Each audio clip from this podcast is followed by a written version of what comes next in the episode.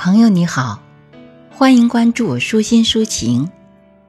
今天与您分享的是齐天的诗歌《与诗重逢》，写给舒心抒情及大家。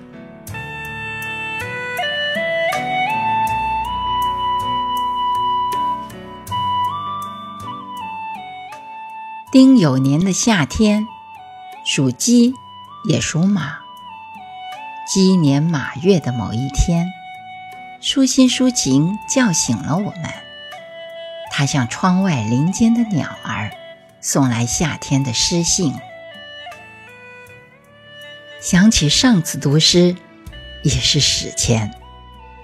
再次捧起诗神的美酒，沉醉，一如美好的初恋。抒情说：“你也写一首吧。”我听了，有如下士闻道，然后就注意听讲了。有人说你应该读一点诗，有人说我喜欢忧伤的红衣裳，还有人骑上单车赏红叶，驾着诗歌的翅膀冲向童年。我看到一个美好的世界，用各种化身聚拢。扩散，诗歌把走失的灵魂重新召回，再次出发，试着征服远方。于是我举着白旗，以一首小诗为献祭，加入了这一方水泊梁山。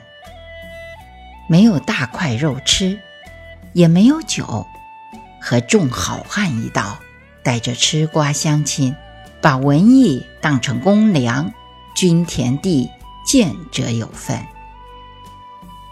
我们这一对小小的拓荒者，跋涉在诗歌的穷乡僻壤，每个人做着一份事业，有的下地种田，有的生火做饭，连路过的也不是闲人。